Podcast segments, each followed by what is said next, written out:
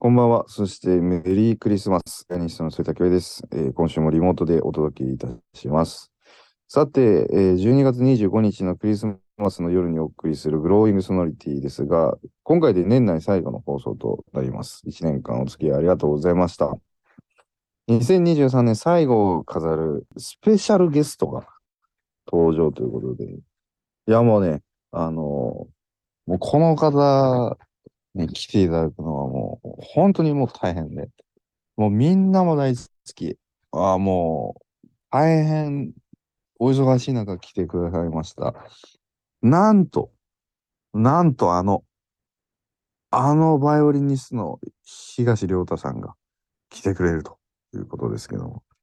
簡単にプロフィールを、えー東亮太君は現在24歳、えーラーメンが大好きで、えー 私が主催しておりますジャパンナショナルオーケストラの最初、最年少のコアメンバーとしてでも活躍しています。まあ、最近はね、本当に新進気鋭のバイオリン奏者なんていう、えーえー触れ込みもあったりしますが、10月にはメジャーデビューアルバムも発売しました。そのあたりも掘り下げて聞いてみましょうということで、反田恭平グローイングソノリティ最後までお付き合いください。Growing sonority. リモートでお届けしている、えー、反田恭平グローイングソノリティ、えースタジオには、えー今日のゲストがいます。バイオリニストのあの東亮太さんです。メリークリスマスよ東亮太ですうわ、マジか。うわ、東さんいやいやだ本当にやりづらいんで 本当にやめてくださいえー今年僕が、えー番組をお休みした時には、バイオリニストの誠司君、岡本誠司君と代打パーソナリティを、えー務めてくれました。えー JNO のイタリアツアーからは、えーホテルの部屋から予定外のゲストの出演ということで、とはい。とても楽しかった。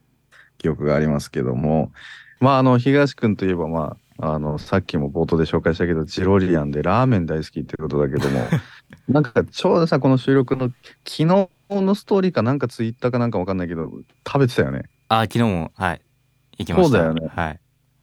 なんかツイッターだと X にはさ、そのジローで大ラーメン、はい。で全増しを1分で食べたのっていうあー。とこあったら、これあの実は僕から補足したいと思ってたんですけどこうなんかよく食べるの早いっていうコメントをいただいてて、で、もあのうん、いつも初めは勢いよく食べ始めるんですけどもうなんか感触が見えてきて、あのウイニングロードに差し掛かったらもう大体味わいたいのでペース緩めてるんですよ。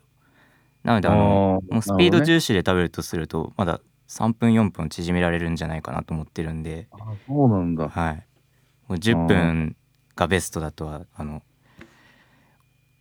思わないでくださいという感じでも10分は早いね。でも、ね。まあそうですねいやーでもなんか、はいこんな話してると、なんか、あれだよね。大食いのあれとか来そうだよね。いやーでもまだまだちょっとぶ豚タブルとか食べれるようにならないとまだまだ胃袋広げていけるように頑張りますはい。ということで、もう今日クリスマスということで、2023年ももう終わろうとしていますけども、東くん的には今年はどんな一年でしたか？そうですね本当に濃い1年でまあソロとかオケとか含めると多分100以上のコンサートに出演させていただいたんですけど、まあ、僕はまだあそそうなんですよ。本当にありがたいことに。なんかあの僕はまだ留学してない分こう人からたくさんいろいろ吸収しようっていつも思っていて、反田さんもはじめ、まあ、世界で活躍されている方とかもこうたくさんご一緒させていただく中でこう自分の変化だったり手応えみたいなのも感じられましたし、あとはこうあ5月にはあの幼い頃から憧れだった N 響さんとも初めて共演させていただいたり、ね。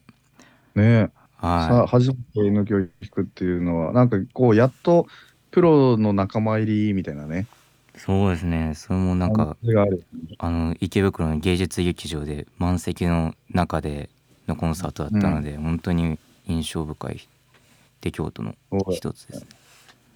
まあ、あの、本当にこの去年と多分1.5倍ぐらいのスケジュール感が増したと思うし、東君が見てるとね。はいえー去年も忙しそうだったけど、今年は本当にね、いろんな多岐にわたる、ね、ジャンルで、例えばその、もちろんソリストとしても、室内楽奏者としても、まあ、コンチェルトもやったり、まあはい王道のクラシックのコンサート活動をやりつつも、その、青のオーケストラと NHK のアニメでタイアップしたりとかはいもそうだし、まあ、こうしてラジオで出てくれたりとか、メディアとかの方もすごく充実した活動を送ってるなっていうのがすごく見伺えてたから、で。SNS とか見ててもすごく伸びてるし、ね、本当になんか聞きに来てくださる方もそう本当に増えたっていうのを実感していて、うん、まあ、あとなんか楽器を背負った子供たちとかもなんかたくさん聞きに来てくれるようになったので、それもすごいうん嬉しかったですね。うん、で、CD もね、はい発、売してね、リリースして、ありがとうございます。ちょっと聞いたけど、すごいいい CD だなと思った。あ、ありがとうございます。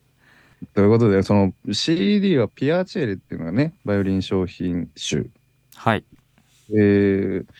まああの今回のこの CD で一番こう好きな曲とか、なんかこれ聴いてほしいなみたいな曲とかってあったりするの？ああそうですね。まあでもどれも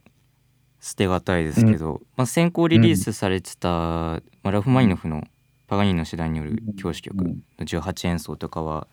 あの共演させていただいたその高木由桃さん自身もあのソロでうん。たくさん弾かれてたりとか、うん。そのまあそのピアノにこうたくさん影響を受けながら僕もすごい弾いていた曲の一つなので、すごいあの思い入れ深い曲の一つあのちゃんとあの三拍子になっててよかった。あありがとうあららららってちゃんとやってたからね。はいみんな、あらららリーンって四拍子になっちゃうからね。おーあ、ちゃんと、ちゃんとやってんなと思って、いいね。あ嬉しいですねあと、愛の挨拶とか、はい、えーね、ニューシンシネマパラダイスとか、ほんとバラエティに富んだ曲が多分10曲ぐらい入ってたよね。そうですね。まあなんかあのメジャーデビューアルバムっていうことでこうなるべくこうオーソドックスでこうかつでもうん。ごまかしの効かない曲目で、なんかこう今の等身大の姿みたいなのを残せたらなって思っていたのと、まああとあの、うん。先ほどあったようにあの青のオーケストラをきっかけに僕のことを知ってくださったっていう方も本当に多いので、うんまあ、このクラシックファンの方はもちろんあのまだクラシックにあまり馴染みのない方とか、まあ、クラシックとかバイオリンの魅力をこう感じていただきやすい曲をこう中心にあの曲目を組んでいまし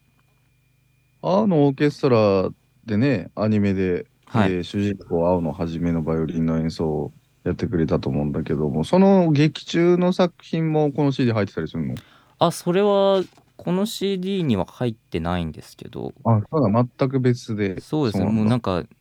その青のオーケストラをきっかけに知ってくださった方にもう一歩こうあの、うんクラシックの世界に踏み込んでいただけるようなっていうところも結構頭の中で大きくありました。うん、うん。そっか、そっか。じゃあ、せっかくだからそのアルバムピアチェーレ、バイオリン商品集から一曲なんか聴いてほしいよね。はい、曲紹介お願いします。はいえーではバイオリン東亮太ピアノ高木龍馬さんの演奏でラファイノフ作曲パガニーニの次第による教師曲作品43より第18演奏をお聴きください。Growing sonority. sonority.